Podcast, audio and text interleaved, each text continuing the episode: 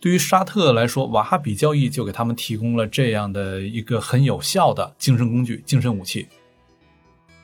任何一个文明在上升曲线的时候，你都会足够开放、包容、自信的。只有在你进入下降曲线的时候，你才会开始不自信。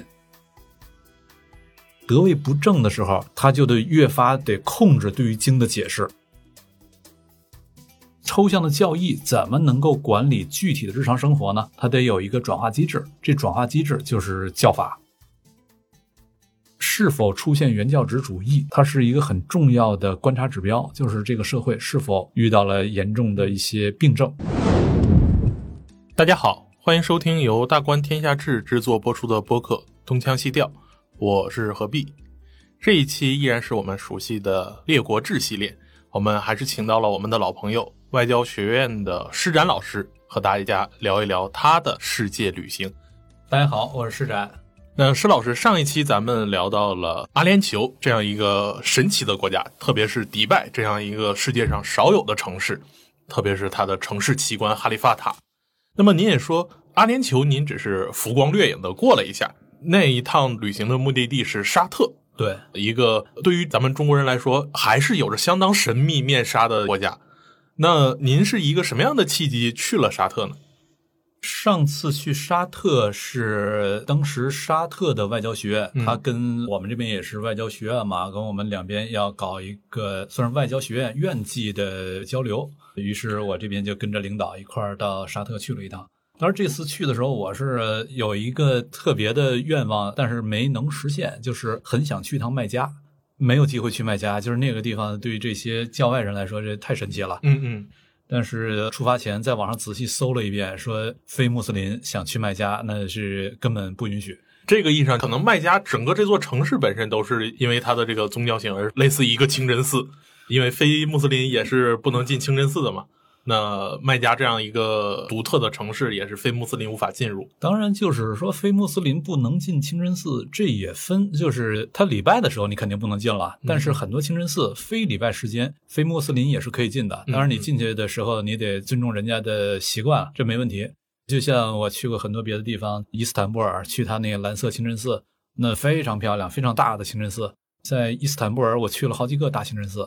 然后我在非洲也去一些清真寺里面看过，比如在埃塞俄比亚什么的。利雅得我还真没有印象了。啊，对我到沙特去的是利雅得，它首都。利雅得好像是没去成清真寺，主要是没时间。您这趟旅行最想达成的一个目的没有达成，其实有点在印证咱们普通人对于沙特的一个固有的印象。一提到沙特，大家首先想到的是它是少有的世界上还在实行王权的，而且是现实中不是君主立宪的那种。真正的王权的这种王国，王权倒不少有，英国、日本也都是王权嘛。啊，但人家是君主立宪制国家嘛。呃，对。而沙特并不是一个君主立宪制国家。对对。那另外一点呢，就是大家想到的，在整个伊斯兰世界里面，沙特阿拉伯是在教义的执行上是格外严格的一个国家，特别是因为它是两个圣城的守护者，他的国王就很长一串开头，然后当中有几个字节，就是说两圣地的仆人。对。那么沙特在交易执行上会格外的严格，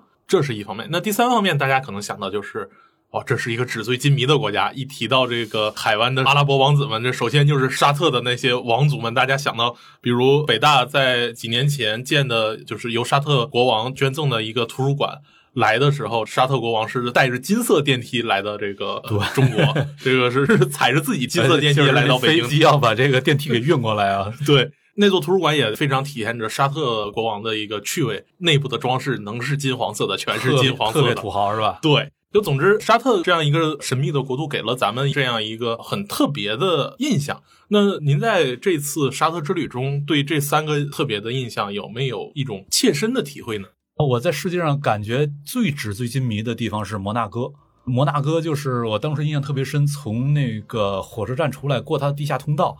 就是在北京，咱们经常的有那个感觉，就是地下通道里面墙上贴满瓷砖，嗯啊，然后通道地上有垃圾碎纸什么的，黑黢黢的，对，黑黢黢的，还放两张破褥子，上面躺两个流浪汉。但是摩纳哥的那个地下通道一进去，马上就感觉哇，这简直就像用黄金给铺出来的一样。然后第二次有这种纸醉金迷的感觉，就是在迪拜，那这真叫一个纸醉金迷。在沙特超级有钱，但还真不这么外露。你能看出来这个城市特别有钱。当然，我说的就是利雅得啊，因为沙特别的城市我也没去过。就是利雅得，你能看出来这城市很有钱，建筑很现代、很漂亮，街道很干净，但是不是以那种特别炫富的方式。我觉得可能也是跟他的原教旨的教义，瓦哈比本身就很原教旨嘛，跟原教旨的教义可能也有关。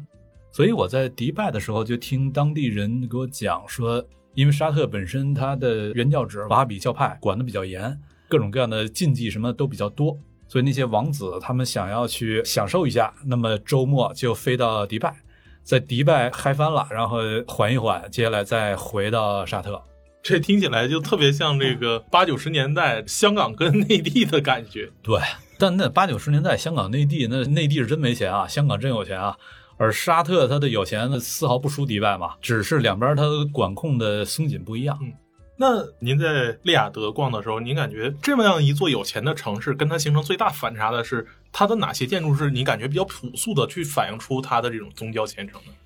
如果非得说朴素，那就是它的老王宫。呃，老王宫，对，因为它是比较矮的一个建筑，大概是什么年代建的？老王宫它时间也不会特别长，就是沙特家族它统治吧，是到了二十世纪初期才建立起来的嘛，所以它的老王宫应该也不到一百年吧，具体年代我也记不太清楚了，还比较朴素，但那朴素也只是相对而言，因为它刚建的时候那肯定它豪华不起来，那会儿还没钱呢，而且利雅得本身可能也就是个沙漠，也没什么。对，利雅得这个城市跟迪拜比还是挺土的，你能看着有钱，但是它还是挺土的。但是老王宫现在能看出来，就是这地儿真有钱。可能当年也不咋地的一个老王宫，他现在就可以把它拯救如旧。但是能看出来呢，整的是很花钱的，花了大心思的。利雅得在它市中心有一个大楼，那个大楼就是长得就有点像平起子，很高的一个大楼，有点类似上海的那种有有点像，有点像。呃，那个是我印象特别深的一个大楼，就是如果你给我利雅得的照片，只要里面包含那个大楼的话，那我应该一眼就能认出来这是利雅得。那这座大楼就是因为它高，对，这楼本身没什么特色。你要放在中国的话，那种楼多了去了。嗯，那总体而言，就是根据您的旅行体验来说的话，利雅得这座城市在某种程度上还是相当内敛的。它只是在建筑外观上，我去沙特之前从来没去过那种地方嘛。那个我就问我的一个朋友，他是北大的东语系的，阿拉伯语专业，然后也是整个中东问题的专家。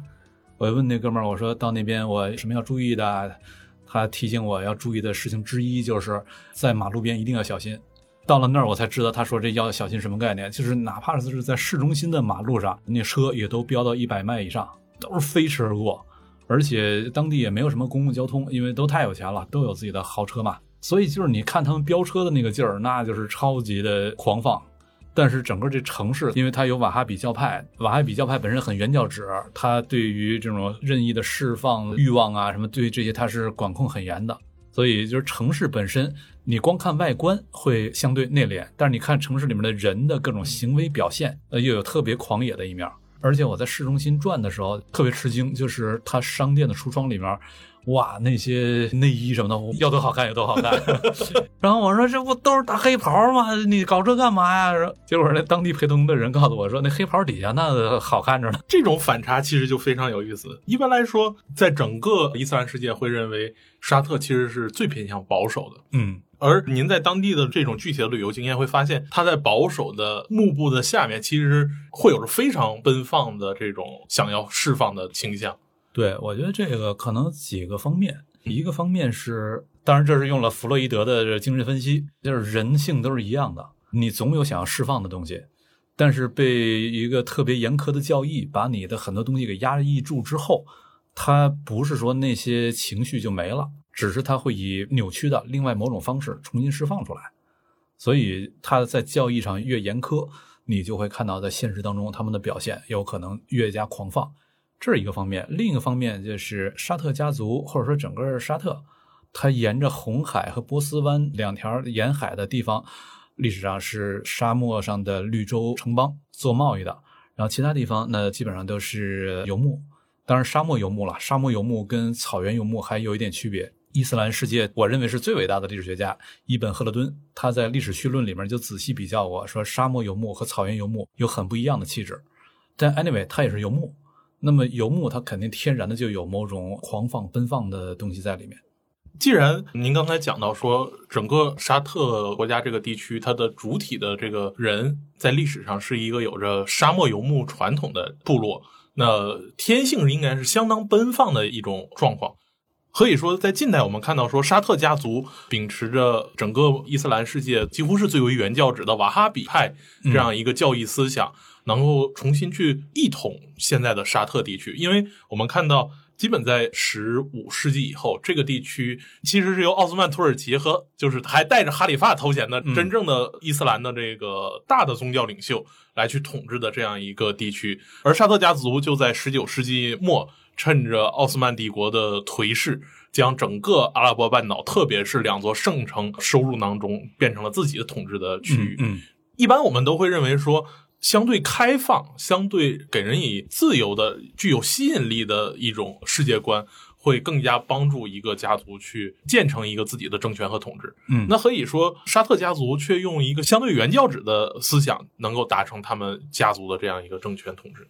刚刚你说这个里面有几点可能要略微校正一下。嗯嗯，首先就是说奥斯曼土耳其的哈里发，实际上奥斯曼土耳其他的这大苏丹给自己加上哈里发头衔是比较晚的事儿。嗯嗯，呃，我记不太清楚了哈，十八世纪还是十九世纪，就是逐渐被西方搞得受不了之后，他决定能够把整个伊斯兰世界都动员起来，才给自己加上哈里发头衔。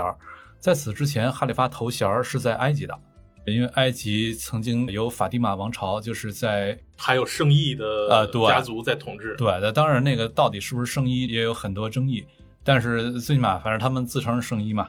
那么法蒂玛王朝在那边留下了一个哈里发，而奥斯曼突厥他觉得自己武功卓绝嘛，我是不是哈里发这事儿他也不太在意。一直到了我记不清还是十八还是十九世纪的时候，被西方逐渐的有这种现实政治压力，对于是他就开始给自己加上哈里发头衔。虽然奥斯曼突厥他是十三、十四世纪就开始崛起了，嗯，但是哈里发头衔加上是相对晚的。呃，然后翻回头来再说沙特，一般来说得比较开明，他才能够主导一个统治秩序嘛。但我觉得这事儿你得区分开来说。开明形成统治秩序，这是说在你的政权已经建立之后，你如果更开明的话，你有可能会更容易跟外部世界交往，然后在跟外部世界不断的互动过程当中，来让自己取长补短啊，逐渐吸收更多的东西啊，让自己的统治变得更稳定、更健康、更繁荣。但是这都是说政权建立以后，可是，在你政权还没建立的时候，你怎么才能把政权建立起来？这会儿首先需要的不是说我怎么样能够我的统治手法更加开明，这会儿首先需要的是我怎么样能够一种更有效率的组织手法、组织机制，我能把事儿搞起来。尤其在你几乎就是杀上箭塔、平地抠饼，在这种时候，你要把这事儿搞起来，相对来说容易的一个办法就是找到某种观念，用这种观念作为一种动员机制，把人们都给动员起来，然后你作为这个观念在现实当中的一种肉身化 （incarnation）。你作为他的肉身化的载体，那个观念就是某种意义上的天启，然后你是这个天启在这个世间的使者。那么在这种情况下，你把人给动员起来，这个事儿相对容易办成。对于沙特来说，瓦哈比教义就给他们提供了这样的一个很有效的精神工具、精神武器。瓦哈比教派它是在十八世纪的时候在阿拉伯半岛上出现的，到了二十世纪初期。那么沙特家族之所以他叫沙特阿拉伯，是因为他的统治家族姓沙特嘛。那么沙特家族的那个啊老国王，他跟瓦哈比教派的大头领他们相结合，利用瓦哈比教派为沙特家族自己的一系列的动作，给他来获取正当性。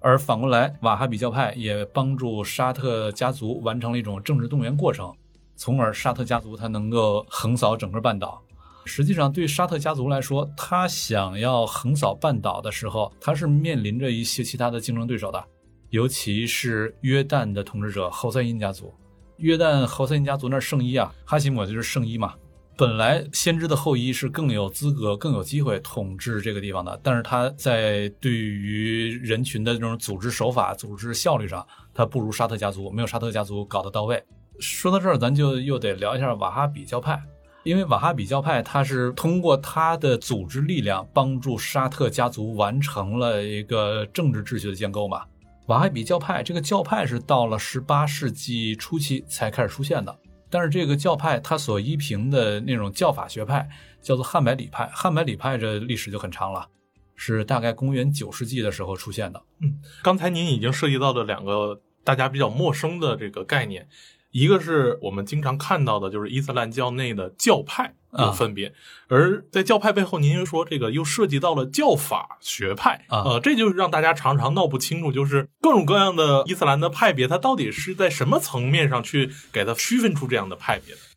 伊斯兰教它对于人们的日常生活的规范管理是比较深入、比较细致的，其他几大宗教好像对日常还管不到这么细。那么抽象的教义怎么能够管理具体的日常生活呢？它得有一个转化机制，这转化机制就是教法。那么从抽象的教义，当然它的那个《古兰经》也不那么抽象了，但毕竟跟你日常生活之间还是有距离的，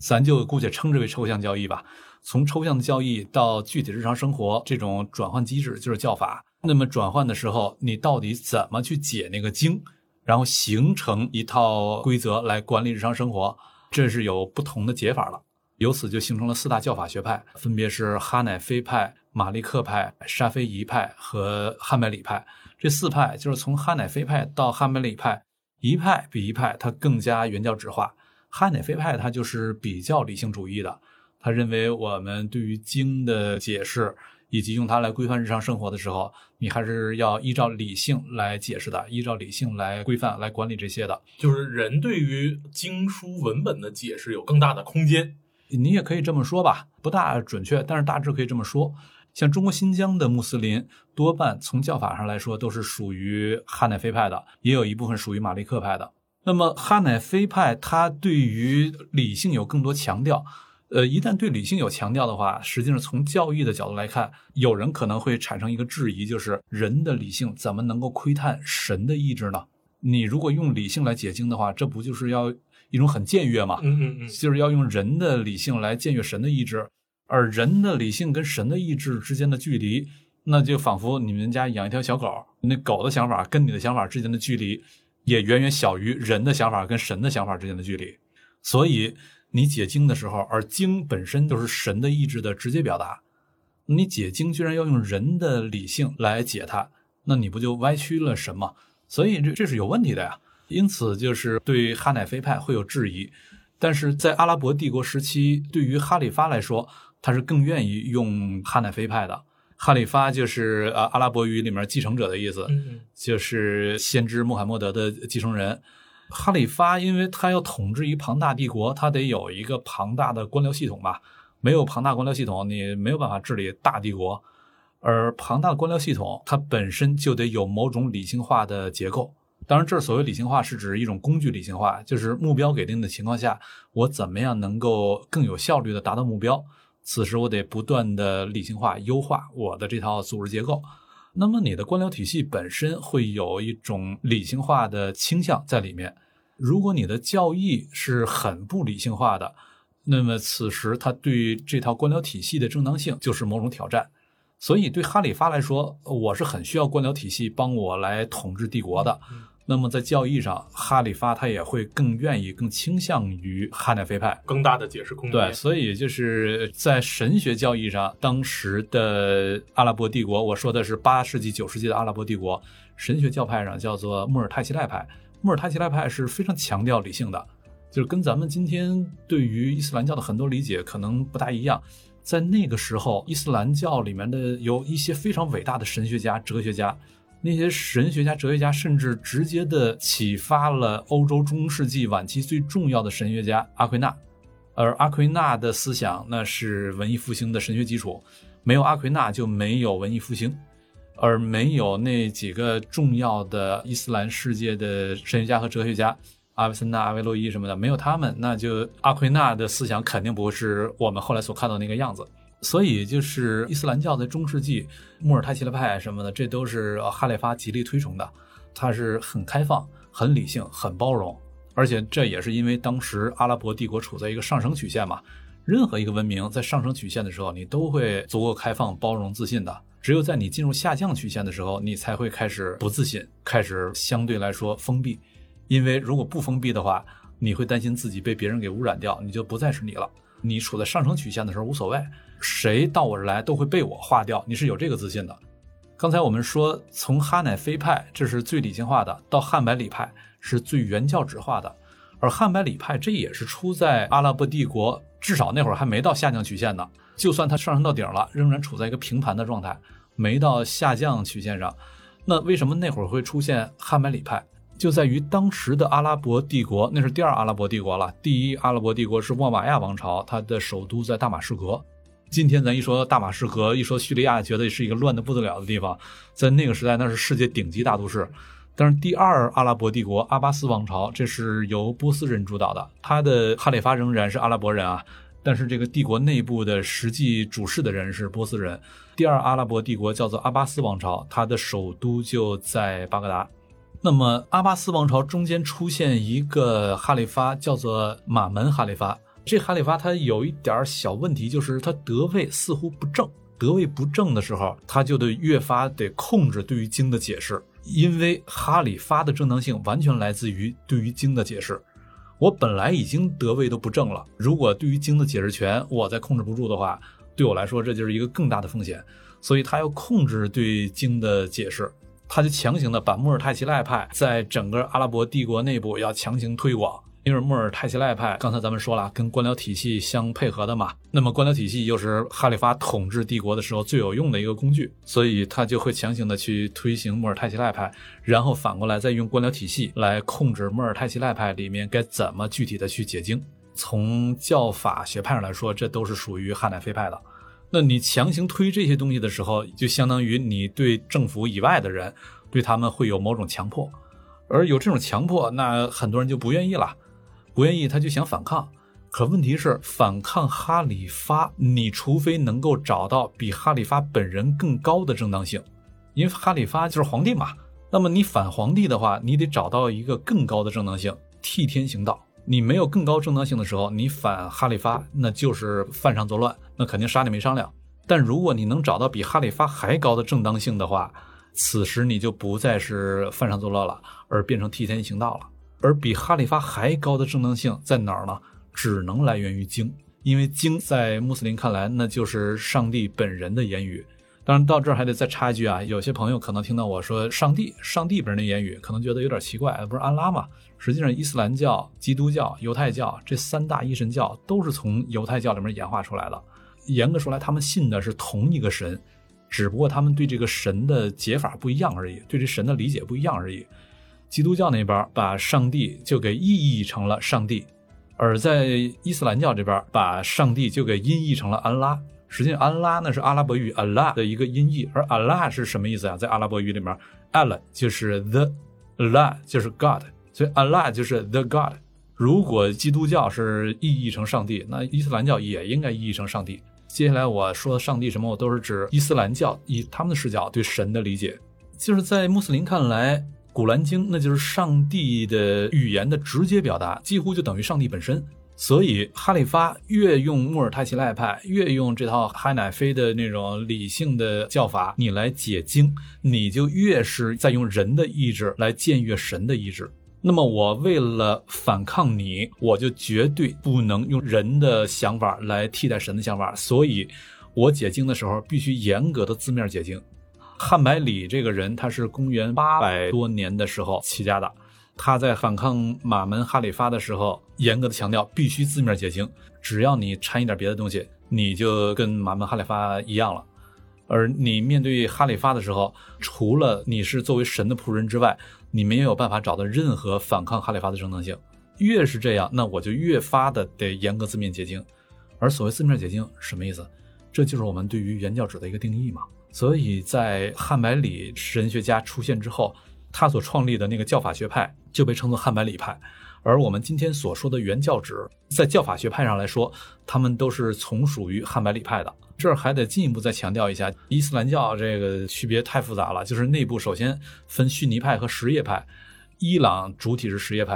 然后伊拉克里面也是多一半人是什叶派，一少半人是逊尼派。但在此之外的地方，多一半都是逊尼派了。我刚说的那四大教法学派都是逊尼派了。这四大教法学派下面还有大量的小的教派，而教派更多的是跟他们的部落传统之间可能有一些关联，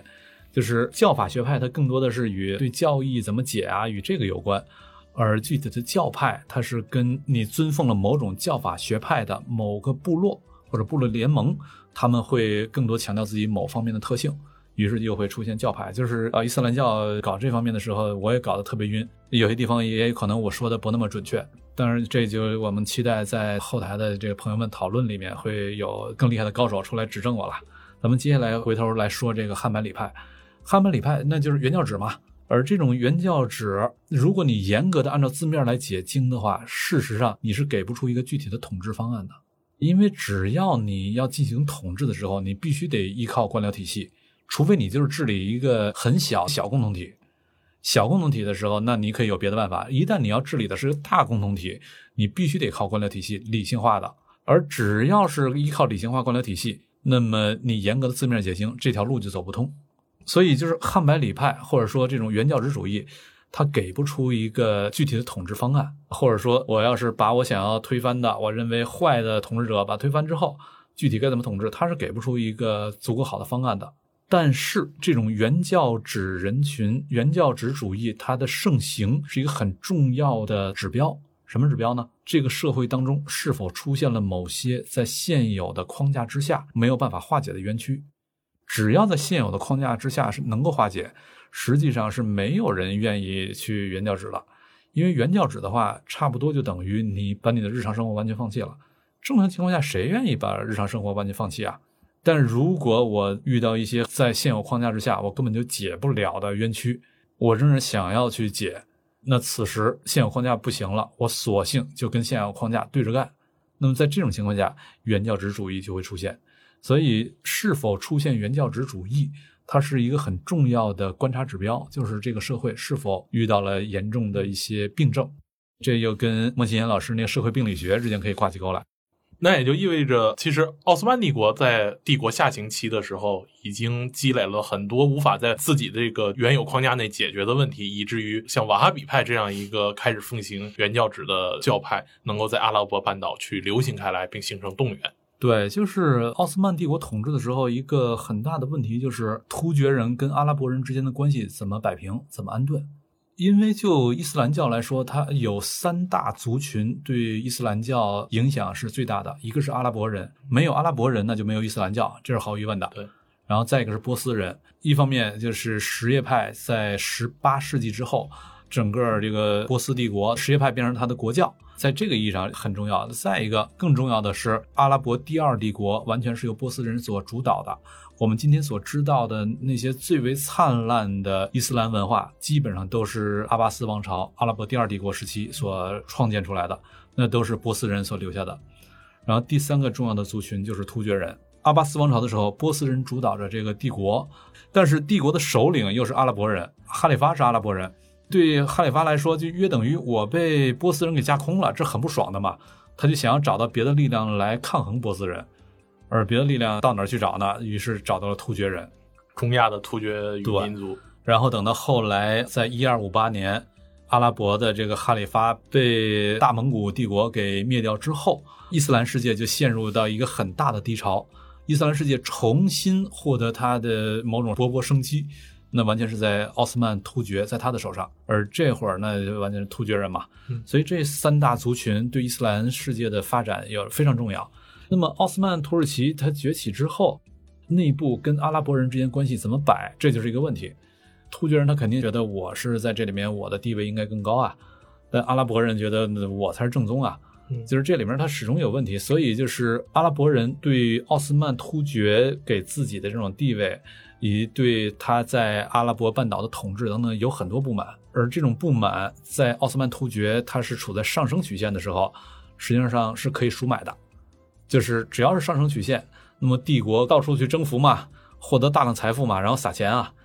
但是，一旦你开始是进入到下降曲线，你赎买的能力下降了，那么这会儿就会出现问题。而此前一直郁积着的不满，它需要找到某种方式释放出来。那接下来，那不满人们想要有行动了，我得找到一种组织手段。刚才我们前面说了，就是汉白礼派，实际上它是弱者面对强者的时候，它最重要的一种精神武器。因为弱者面对强者的时候，他要想反抗，他必须得找到比强者更高的正当性。而《古兰经》就是这个正当性所在，严格的按字面意义解经，这是我在严格的遵循上帝的意志。它当然比哈里发正当性要更高，所以就是原教旨主义，这是弱者面对强者时候一种最重要的精神武器。那么在阿拉伯半岛上也是，就是那些阿拉伯人他们想要反抗奥斯曼突厥的统治的时候，他也需要找到一种强大的精神武器，瓦哈比派就构成了这样的一个精神武器。既然讲到瓦哈比派，虽然说在普通人看来它是一个原教旨的，似乎是落后的这么一个教派思想，但实际上在具体的社会结构中，它会有非常重要的作用，特别是对于底层人寻求一个更加公正的社会生活来说，有着更加重要的作用。对，但是就这里面就有一个问题，就是瓦哈比派崛起了差不多快两百年之后，跟老沙特合作了，就跟沙特家族合作了，但当然也是那会儿沙特家族才出现了一个牛人嘛。然后一合作，结果沙特家族的武力结合上瓦哈比派的这种精神动员力，席卷了整个阿拉伯半岛，于是有了咱们看到的沙特阿拉伯。但我们前面说到了，就是这种原教旨主义，它有一个困境，它在反抗的时候，作为弱者的精神武器，有着强大的动员效力。弱者他很容易被动员起来，集结在这面旗子下面。但是，一旦他成功了，成功之后，他是没有办法给出一个足够好的治理方案的。原因就在于一个足够好的治理方案，必须得有一系列的理性化的内容在里面。但是理性化的内容，它跟原教旨的那种字面解经之间是不兼容的。所以，以瓦哈比派的动员手法成功了，上台了。但接下来该怎么治理这个国家？这个对于沙特来说，他就陷入到一种很大的一个张力，就是我既需要瓦哈比派来始终不断的帮我来维系我的正当性。但同时，我要严格按照瓦哈比教派的教义来治理国家的话，这国家没法治理。这也就让我们看到了，现在沙特阿拉伯所执行的一个政治体制是世界上少有的一个，仍然是真正意义上的王权政治的国家。那这是不是和这样一种张力有着一个密切关系呢？和这个张力肯定有关，而且很有意思，就是熟悉我研究的朋友可能都知道，我讲过，对于游牧部落来说，它的继承顺序跟呃农耕的定居地方是不一样的。农耕定居这边是父中子级，但游牧它是兄终弟级，而沙特阿拉伯它一直从老沙特以来是一个兄终弟级的结构，这很有意思。这种兄终弟及的结构，那么等到他的第一代领导人全都去世之后，该轮到第二代了，他就会出现一个很大的麻烦，就是会出现继承危机，到底谁有资格继位？所以沙特在最近这些年，他的王储就就换了几次王储嘛，而且就是各种各样的呃权力斗争，波诡云谲。他一方面是跟刚才我们所说的，纯靠原教旨你是没有办法治国的。然后另一方面，他又是一个游牧部落出身的，他一系列游牧传统在他这儿也有很深的影响，所以就导致了沙特的王权，它跟我们所说的现代的这种君主立宪非常之不一样。某种意义上，就是他陷入到了一种他正当性叙事的一个困境。我不用瓦哈比，我的正当性是说不清的；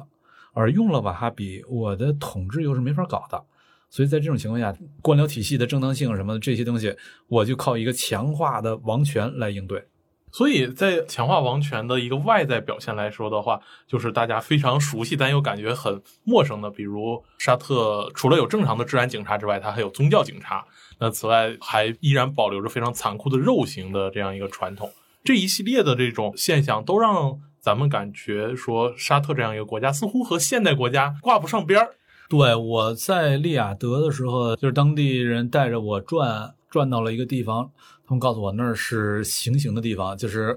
偷东西就要砍手嘛。嗯，呃，他告诉我那儿就砍手的地方，而且说上礼拜刚刚那儿行过刑，砍过手。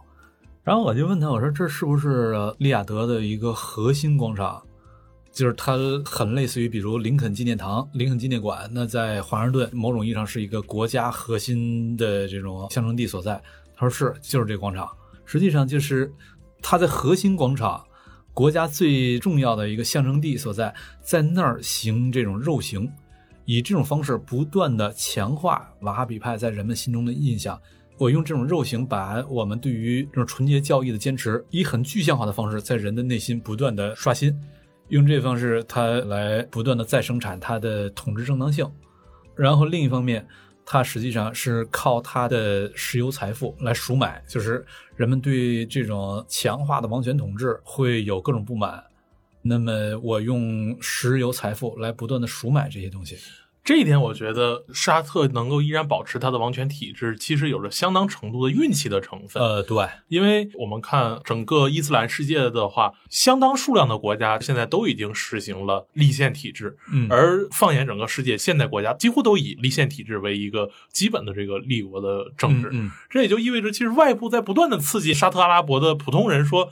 你们的国家跟一个现代国家有距离或者很不一样啊！当然，他们自己未必那么看了，这取决于自己对这事儿怎么理解。对，你不觉得那东西好，那它就不好。对，那 anyway，总之，沙特会以一个非常特殊的治理方式卓然于世，而能够维持它的，恰恰是因为这个地方有一个天然的，就是这是个先富的体制，就是这个地方盛产石油。对，而假如这个地方没有石油，只有沙漠和骆驼的话。嗯，只有沙漠和骆驼的话，那可能这套体制就很难延续下去了。因为这套体制，就刚才咱们说的，靠原教旨派，你给不出一套有效的治理方案啊。它强化王权，实际上强化王权之后，行政成本是很高的。如此之高的行政成本，如果没有石油财富来支撑的话，它这套秩序是很难支撑下去的。所以它未必能够延续很久。但是就在沙特建立起来不久，OK，发现石油了，于是一下问题全解决了。石油其实对于现代世界来说，基本是一个现代经济的血液和驱动器。那整个海湾地区也因此成了战后地缘政治的一个中心点和纠结点。而沙特在这样一个非常矛盾的地区，却又再一次的显示出了它的一个特殊性。在整个伊斯兰世界，除了埃及能够和这个世仇以色列形成和解之外，嗯，那其实。沙特也在和这个以色列的关系也比较好，而这样一个选择，并不是因为他们在政治上有多少共识，而是因为他们都有着共同的敌人，就是伊朗。对我去沙特之前，我问那朋友说到那儿注意啥，他说你要注意别太多提伊朗，要提的时候你就骂，因为在沙特人看来，坏事都是伊朗人干的。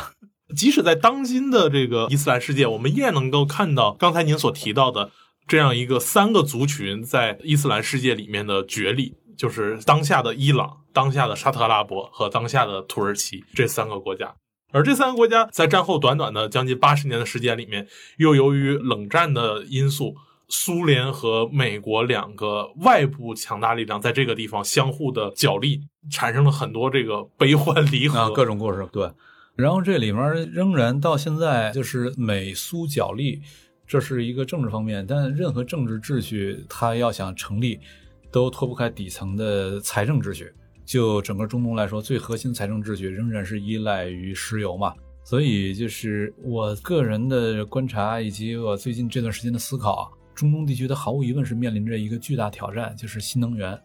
而新能源它跟传统能源相比，一个很大的区别是，传统能源是资源属性的，你这个地底下埋着石油，你就是厉害。呃，没有的话，那你就是没辙。但是新能源它不是资源属性的，它是制造业属性的，就是谁那有庞大的、强大的制造业能力，谁就会比较拽。所以一旦转换为制造业属性，肯定中国在新能源的生产上，风车呀，然后光伏、太阳能电池板啊，这个中国都具备碾压性优势。尤其光伏电池板，我跟做光伏行业的一些朋友聊过。中国现在在全球的产量占了百分之九十五以上，那绝对是碾压性优势啊！而且我进一步问他们，我说做光伏电池板的话，因为你还得用传统能源来生产它嘛，到底是减碳了还是增碳了？他说你问这个问题，这个在我们这行业里面叫做碳足迹。这个碳足迹目前的技术来说，生产光伏电池板的时候消耗的传统能源排的那些碳。大概光伏电池板工作十八个月之后能够抵消，而光伏电池板它的使用寿命大概是二十五年，就是一年半抵消打平，之后的二十三年半，那就是就是一个净减碳的状态。那么在这种情况下，光伏电池板越来越多，石油有可能它的重要性就越来越下降了。